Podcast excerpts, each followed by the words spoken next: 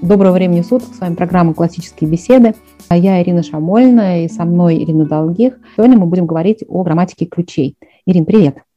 Привет, Ирина. Ирина, в прошлый раз мы с тобой говорили о занятиях в сообществе, да, как проходят занятия в сообществе по ключам. Это было в начале учебного года. Сегодня хочется поговорить побольше про то, как ключи выглядят дома. Да? У нас нас слушают родители, у которых уже появился свой собственный опыт занятий по этой программе да, с начала учебного года. И вот во втором семестре, мне кажется, очень кстати будет обсудить, как эти занятия дома в нашем представлении должны выглядеть. Да? Мне, знаешь, первое, что хочется еще раз напомнить, в главных целях курса, как я их вижу, их две, это освоение грамматики языка и освоение базовых диалектических навыков. Да, мы говорим про то, что ключи – это мост грамматики к диалектике, это мост к диалектике, да, это не сама диалектика. Это мост от основ к вызову, да, это не основы, это не вызов, да, ключи это другое, да, они не должны копировать основы, они не должны копировать вызов, ключи это особенная программа. Хочется еще вот поговорить, сказать пару слов про грамматику языка, да, еще раз вернуться к этому вопросу. Меня всегда удивляет, когда возникает такое недоумение у некоторых людей, а зачем вообще нужна эта грамматика, зачем это вообще все знать. Мне кажется, что ну, просто вот из всего многообразия того, что вообще нужно знать, грамматика своего собственного языка, на котором ты мыслишь, которым ты, ты говоришь, которым мы говорим, это на одном из первых мест, вот что вообще стоит знать. Ты как это видишь? Ну, я с тобой полностью согласна, конечно. Язык – это особенность человека, то, что его, в принципе, отличает, да, умение мыслить, умение разговаривать, то, что отличает от животных. И узнать, как это устроено, вот это базовая такая особенность, э, уникальная, э, ну, мне кажется, это тоже очень важно. Я полностью с тобой согласна, что это должно быть интересно всем. Мне, знаешь, Просто... такое даже сравнение в голову пришло, что вот когда ну, ты знаешь, как устроен язык, которым ты говоришь, да, ты понимаешь, как устроен синтаксис, которым ты пользуешься. Это можно сравнить с тем, вот если человек приезжает, там, условно говоря, в Древний Рим, памятники, да, где Древнего Рима, и он знает латынь, и может прочитать надписи, либо он не знает латынь, не может прочитать надписи. Да? Это достаточно ну, разные такие, да, достаточно далекие друг от друга ситуации. Все-таки вот тот человек, который, когда он знает латынь, это качественно поднимает на другой просто принципиальный уровень его смысл там пребывания вблизи этих памятников, их там созерцание и так далее. Можно, конечно, и так на них посмотреть, собственно, сама по себе архитектура. Интересная, красивая, и понятно, мы все читали, что-то знаем, но вот когда ты понимаешь, что там написано на каждом здании, это все-таки другое. Мне кажется, что вот можно провести такую параллель с тем, как ты, ты пользуешься языком вообще, ну, не знаю, как он устроен, да, как это работает, и когда ты понимаешь синтаксис языка если продолжить твою аналогию с Римом, это получается, эти здания, они с тобой заговорят, да, то есть такое погружение уже получается в эпоху, ты, можешь сказать, слышишь голоса людей, которые эти надписи оставили. Я согласна, что это совсем другой уровень. Это как-то получается, вроде ты к этому причастен. Это когда да, немножко да. вот твое, чем когда просто, ну, как пришел как варвар, в принципе, туда, посмотрел на это все, типа, ну да, какие-то камни. Да, не говоря уже о практической стороне вопроса, когда без знания грамматики собственного языка изучать другие языки, но это намного сложнее. Это как-то просто потом получается, что через знание иностранного языка ты узнаешь синтаксис своего языка.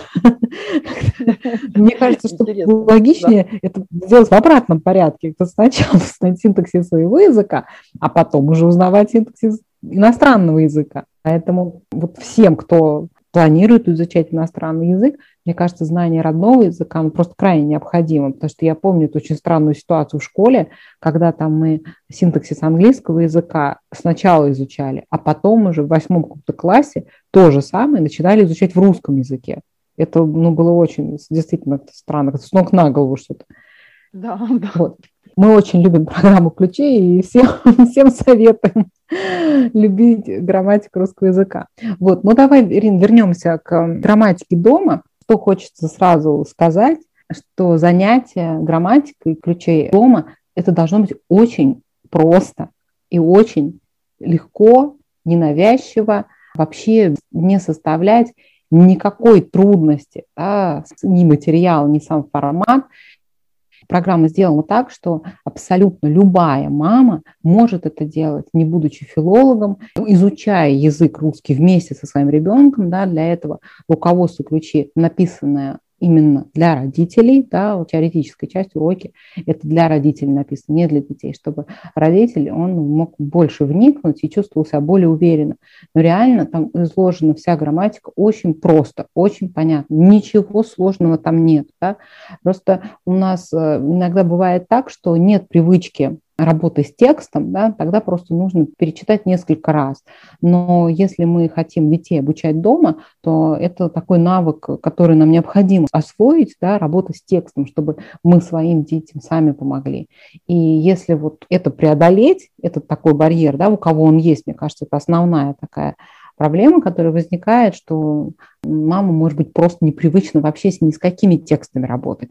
Школа, она не способствует формированию этого навыка, на самом деле, и в дальнейшем не сложилось, и пугает просто сам текст. Да, вот читать и тяжело понимать. Здесь просто нужно немножко проявить усердие да, и перечитать несколько раз. И я вот уверяю, что этот текст будет понятен абсолютно, я уверена, всем.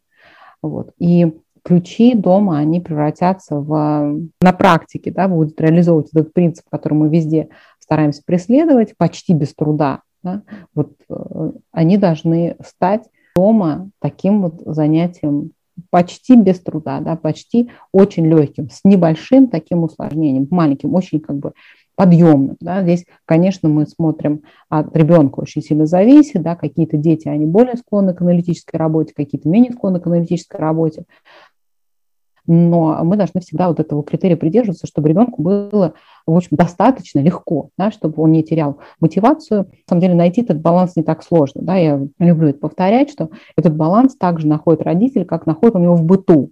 Да, мы же там не ставим шестилетнему ребенку варить борщ. Ну, это слишком сложная да, задача. Сварить там пельмени он может, да, допустим, да, или там яйца отварить. Мы понимаем да, степень нагрузки, и нам не нужно для этого ну, какие-то специальные мероприятия предпринимать, чтобы понять, что этот ребенок может, а что не может. Дети, поскольку развиваются в разном темпе, да, дети какие-то в 9 лет, они больше готовы, да, некоторые к диалектическому диалогу, а какие-то дети, они созревают к 11 годам. Поэтому нам в зависимости от этого нужно давать э, больше либо меньше грамматики, то есть больше или меньше диалектики, да, то есть балансировать грамматику и диалектику. Не забывать о том, что ключи – это все-таки мозг диалектики, и не нужно стремиться сразу превратить ключи в диалектическую дискуссию уровня вызова. А, Ирина, вот ты говорила, что у тебя был такой опыт, что ты все время ключи усложняла, и когда сама начала вести вызов, поняла, что этого делать было не надо. Вот расскажи немножко об этом. Да, да. Когда я начала вести вызов, у меня открылось э, новые знания. Ну, просто появилась возможность сравнить а, детей, которые вот в вызове Альф, это вчерашние ключисты, да, вчерашние дети, которые вышли из основ, вот, и так как дети мои уже еще посещают и ключи, и основы, и так получилось, что одну и ту же тему мы обсуждали с ребятами на вызове, вот это 12, да, 12-летние дети 12+. А через два дня этот же самый вопрос обсуждали с детьми там 9, 10, 11 лет от возраста ключи. Я увидела, как по-разному на одну и ту же тему реагируют вот дети разного возраста на одни и те же вопросы. То есть эти вопросы, которые я пробовал там задавать, например, в ключах, они, ну, прям вязли, если так можно выразить, да, то есть детям было тяжеловато их э, анализировать и как-то на них э, реагировать. И те же самые дети, например, уже через год, вот в 12-летнем возрасте, совершенно по-другому реагируют на предложенные мной вопросы. И это показало мне, насколько важен вот этот все-таки возрастной критерий. Не просто так вызов начинается, диалектика начинается активно с 12 лет, она просто уже вовремя. У них даже интерес другой к этим вопросам был, и реакция была другая. Беседа была такая оживленная, и насколько вот она была тяжеловатой в ключах. И это прям для меня было таким открытием, что я поняла, просто надо дождаться определенного времени. Мы, родители, мы сталкиваемся с этим классическим образованием, в классических беседах, так как у нас все-таки база побольше наших детей, нам все очень нравится, нас все очень интересует, и нам хочется быстрее, быстрее уже этой диалектики, нам хочется уже быстрее, быстрее поделиться с детьми вот этими нашими открытиями, но надо набраться все-таки терпения. То есть всему свое время. Я вот это увидела очень наглядно на своих студентах. И очень рада, что у меня вот такой получился опыт.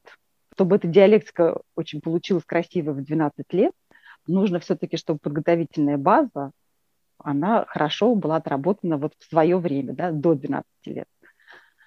Да, Поэтому... одна из таких типичных сложностей, с которой сталкивается родитель, это именно тогда, когда он сам все усложняет. Да, когда родителю кажется, что нужно какие-то там заумные вести беседы про какие-нибудь субстантивированные, существительные, чтобы ребенок сам догадался, что же такое какое-то там сослагательное наклонение, значит, пришел к этому открытию. Но это не уровень ключей, это уровень вызова. Да? В ключах mm-hmm. это только самое как бы такое начало диалектических бесед. Да? А ключи не должны вот превращаться в такую вот полноценную, так скажем, вызовского уровня работу с логическим объектом. Да? Это только начало вот этого. Да? Работа там это есть, и она на самом деле сама собой появится и станет очевидна, если мы будем акцентировать вот эти два направления, которые постоянно а, в каждом уроке нам указываются. Это заучивание таблиц и разбор предложений. Если мы будем вот на этом фокусироваться на заучивании таблиц и на разборе предложений, мы увидим сами, как начинается вот такая вот диалектическая, базовая диалектическая дискуссия. Да? Потому что, чтобы там, определить, что это за часть речи, что это за член предложения, нужно разбираться вообще в таблицах. Да, то есть нужно перебрать у себя в голове, какие бывают члены предложения, почему это такой член предложения, а не такой член предложения. Да, поговорить с ребенком, вот ты как это думаешь, это прилагательное или наречие? А чем они отличаются? Почему ты считаешь, что это наречие, а не прилагательное? Да? И так далее. То есть, на какой вопрос что отвечает. эта дискуссия, она как бы неизбежно с нами случится. Понимаете, да, если мы просто на, с ребенком выучим хорошо таблицы и начнем их немножко обсуждать. Нам не нужно вдаваться ни в какие сложные там какие-то их взаимосвязи, да, на достаточно базовом, простом уровне. Это будет хорошо получаться только тогда, когда мы реально хорошо выучиваем таблицы. Да? И вот это знание таблиц, оно демонстрируется да, ребенком на занятиях, он может продемонстрировать, что он знает таблицу, да, для этого там, инструктор применять может разные методы, опросный метод, да, то есть проговорить таблицу или там просто из головы, да, или смотря на бланк таблицы пустой, да, проговорить ее. Ну, разные могут быть способы. Дети, как на занятиях демонстрируют знание этих таблиц, также дома они еще больше занимаются таблицами, да, то есть дома есть больше времени, они могут там записать таблицу просто вот на чистом листе, да, там, или заполнять бланки. И, конечно, должны обязательно проговариваться, да. И если есть вот эта работа по разбору предложений, если есть работа по обсуждению таблиц, инструктор показывает же на занятии тоже подачу нового материала. Да?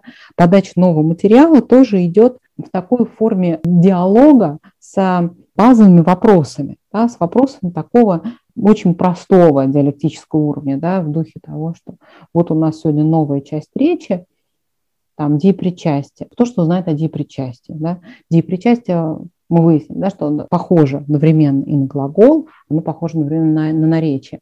А давайте подумаем, чем оно похоже на глагол, а чем оно похоже на наречие. Да? То есть простая очень э, знакомство с новой темой, и основная работа по новой теме, она ведется дома. Да? У инструктора есть всего 15 минут, в течение которых он показывает родителю, как может выглядеть обсуждение с ребенком новой темы.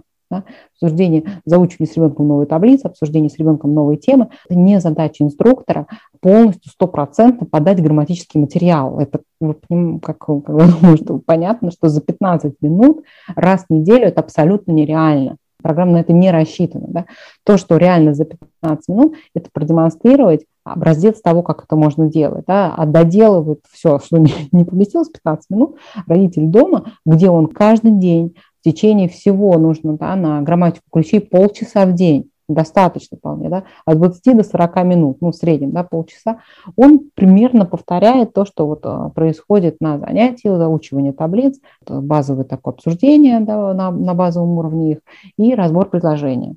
Мне кажется, что вот э, если ориентироваться на этот э, такой, да, на, на эти 30 минут в день, и на 20-40, ну, должно быть на самом деле несложно. Ир, как тебе кажется? Что вот усложняет ключи дома? ключи дома усложняет повышенная нагрузка. Что я могу своей практикой поделиться, это, например, увеличение количества предложений на разбор. Особенно если это ученик там первого или второго года, когда, возможно, ребенку даже просто э, трудновато писать бывает. Мы с таким тоже сталкивались. И поэтому увеличение количества просто написанных предложений, оно ну, для него более сложно становится. Он может даже уставать не столько от разбора предложений, у него уже сил не хватает, сколько вот на написание этих предложений. Одного предложения в день более чем достаточно. Если разобрать его вот э, по, по нашей таблице карты анализа предложения, вот по всем пунктам, которые рекомендуют там, когда на неделе, там, с первого по четвертый когда подключается еще морфологический разбор, это вообще, это, то есть уже гораздо больше времени может занять, там это сразу одновременно идет и повтор таблиц, потому что, в принципе, все, что мы накопили, вот тут как раз и выстреливает. Как показывает практика, например, моя, что сначала больше на диалектическую дискуссию, да, разговор, это скорее нахождение членов предложения, когда мы учим ребенка искать подлежащее, сказуемое там, и базовые второстепенные члены. А начиная со второго полугодия уже подключается вот морфологический разбор, это как раз те самые таблицы, которые все первое полугодие активно заучивались. И уже к этому моменту, например, синтаксический разбор дается ребенку легко, если все делалось правильно, да, то тут уже как раз хорошо бы вот эти связи между таблицами посмотреть, потому что надо определить часть речи. Чтобы определить часть речи, нужно задать вопрос, да, вспомнить, какие они вообще бывают, их уже 12, вот, и вспомнить все, что делалось в таблицах, все, что заучивалось. На самом деле, к этому моменту это уже тоже становится совершенно несложно, если в первое полугодие тратилось на то, чтобы заучить таблицы и разобрать предложения по базовым второстепенным членам. Все действительно, нагрузка в течение года распределена так комфортно и так гармонично, что если следовать строго а, по рекомендациям руководства, то к финишу можно дойти полному сил и с хорошим результатом. Проблема в том, да, что кажется... нам кажется, что это слишком просто. И мы начинаем да, что-то да, что нужно усложнять. Да. Серьезнее все. Или какое-то углубление делать, потому что в тексте урока, например, который родитель может открыть, там информации действительно много, потому что руководство написано таким образом, что дополнительные справочники, в принципе, вообще больше не нужны. Там вся информация есть, mm-hmm. даже не просто базовая, а база с плюсом. Но это действительно нужно только для родителя. Ребенку это все давать не надо. В каждом уроке есть э, раздел дома. Он обычно очень небольшой, где вот прям очень коротко написано, какие таблицы повторять. Их там, как правило, бывает там не больше двух-трех на неделю. Вот. Если ребенку сложно писать, их же достаточно просто проговаривать, глядя в таблицу, например, в бланк пустой. Да, у каждой таблицы же есть пустой бланк, глядя в который можно проговаривать э, то, что необходимо. Там, серый фон как минимум. Вот. И разбор предложения. Я могу сказать, что родитель, который первый год, например, и который открывает урок, ему там кажется, там все очень много и сложно, и он там плохо помнит сам русский язык, вот, или там в школе какие-то у него остались ассоциации неприятные от русского языка, он может для первого года точно так же сфокусироваться вместе с ребенком на заучивании таблиц. Когда он заучит таблицы, у нас самое вообще классное в этой программе, что она три года идет одинаково, один тот же материал. Выучив с ребенком эти таблицы в первый год, на второй год, когда он откроет этот урок, для него там вообще ничего такого страшного уже просто не останется. Он все поймет, что он прочитал. На третий год он уже просто все это выучит, уже наизусть уже. Весь этот сложный текст, который оказался ему неподъемным в первый год, к третьему году будет совершенно как родной. И для этого достаточно первый год сосредоточиться вместе с ребенком просто на таблицах. Таблицы, на самом деле, очень не страшные. Если посмотреть серый фон, ну, так это вообще там очень легко. 15 минут на повтор там трех-четырех таблиц в день, это, ну, более чем достаточно. Да, очень мне кажется, просто. Здесь нужно все время вот этот наш второй главный принцип держать в голове, да, почти без труда, и лучше меньше, да лучше. Да. Ну, лучше меньше, да лучше потому что у нас сформирована просто школой вот эта вот привычка к потреблению огромного количества информации, что вот, помнишь, мы сидели по 6 часов и все время слушали какую-то новую информацию. И нам кажется, что нужно вот на ребенка тоже вот просто валить тонны вот этого всего. Но на самом деле вот у нас в остатке-то мало чего получилось да, из вот этого вот большого объема, потому что мозг не может усвоить такого большого объема. И более того, если идет большой поток информации, то мозг из него не усваивает вообще ничего, потому что он не может сконцентрироваться ни на чем, он рассеивается. Да? Поэтому важнейший принцип классического образования, что лучше меньше, но лучше, да, как это называется у методистов, сокращение количества дидактических единиц вот минимизация дидактических единиц, да, этот же принцип, он в основах очень виден, да, ярок, когда мы берем ну, небольшое количество из каждой научной области, но стремимся к тому, чтобы вот это небольшое количество, но реально хорошо знать. Не просто там что-то слышал про это, а реально это знать наизусть. Вот. Да, также исключали. Нам вот это вот все время нужно себя останавливать от того, чтобы не навалить на себя и на ребенка, вот это не наложить какие-то неудобоносимые а, бремена, а преследовать все время вот этот вот принцип лучше, меньше, да лучше, да, то есть брать столько, сколько мы, мы можем переварить, вот, да, то есть столько, сколько ребенок может усвоить. Да. В руководстве действительно дано очень много, да, но с большим запасом, да, потому что у детей очень разные способности. Да, есть дети, которые там к концу первого года вообще уже знают, ну, в принципе, практически все, что в руководстве. Такие дети бывают. Да, они очень, очень диалектичны, да, у них раннее такое вот созревание этого логического, аналитического аппарата, они быстро-быстро все это схватывают. Другие дети, они только к третьему году это начинают ну, хорошо, на самом деле, более-менее этим владеть.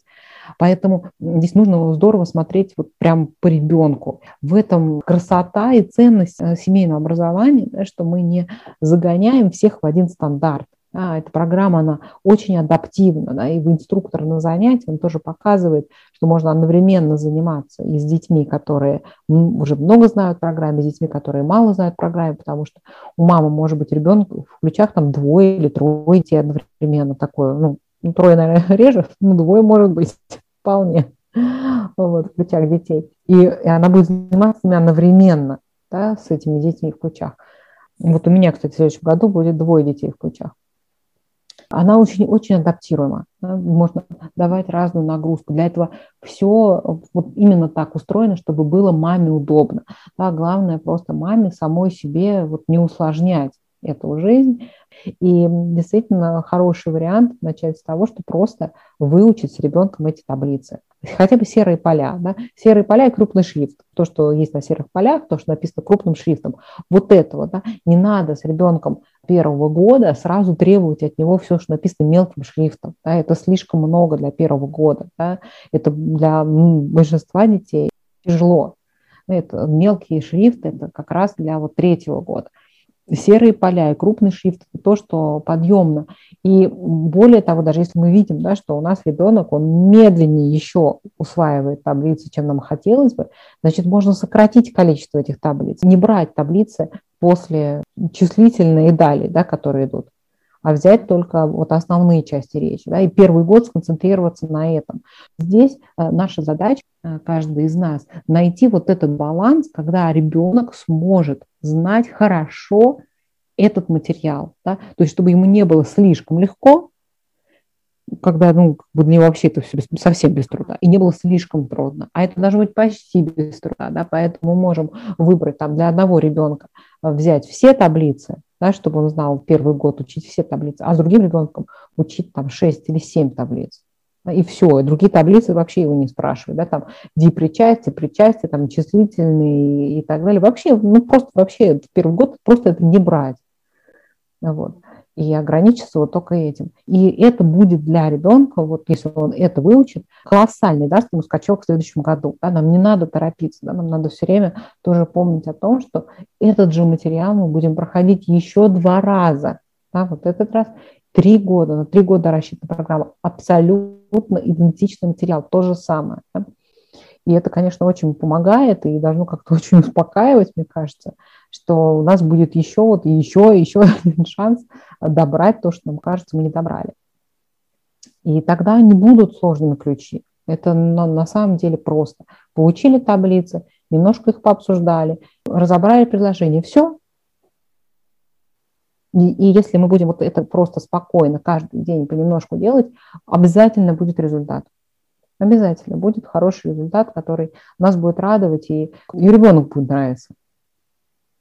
Потому что детям всегда нравится то, что у них получается. А получается у них то, что для них не представляет большую сложность. Да? То есть там, где задача не слишком сложная.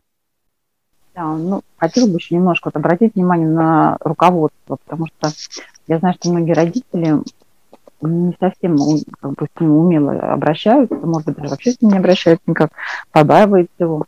У нас в руководстве каждой книги из трех есть синопсис ключей, где собраны все таблицы, все, простите, недели, да, все 24 в одну большую таблицу, где показано, какая структура предложения показывается, изучает, какая цель высказывания, какой шаблон, какие части речи, какие таблицы студии нужно повторять, какие из них новые, и какие аналитические задания обсуждать, делать с детьми.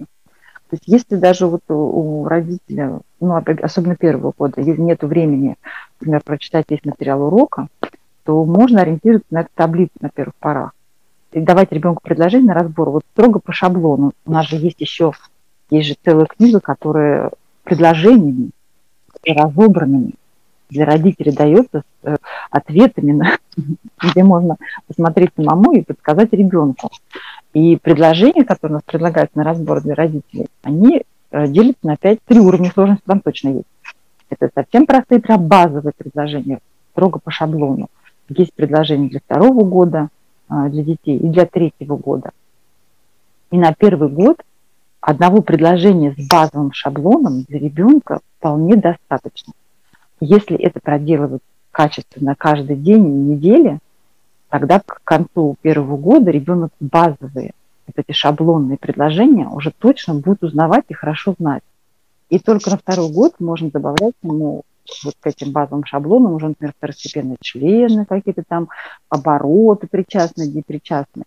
Это будет уместно, когда у него уже совершенно не будет никаких затруднений вызывать определение шаблона, подлежащих сказуемое второстепенные члены уже очень хорошо будут увязываться. Потому что если все сыпать в кучу сразу в первый год, у некоторых детей это может вызвать ну, просто и в родителей определенный страх и кашу. Столько всего надо знать. Вот. Не надо бояться вот, действительно уменьшать вот этот объем информации. Вот прям, прям вот в эту табличку заглянуть, посмотреть. На каждый шаблон остается по три, иногда даже по четыре недели. Ну, то есть это практически месяц. Ребенок разбирает все время однотипные предложения ну, он даже просто уже интуитивно будет их уже узнавать. А если к этому, например, ему сразу с первого же года добавлять слишком много деталей, тогда он за этими тремя стуками невесту не увидит. То есть он совсем запутает тоже, что, что и как. Вот. Я бы, например, очень порекомендовала тем, которые боятся ключи по какой-то там причине, им кажется, это сложно, первый год потратить на минимум, но потратить его качественно ответственно. Тогда второй год, ну, это будет просто уже цветник родитель не сможет вместе с ребенком не влюбиться в эту программу, потому что она ему будет даваться ну, очень легко дальше.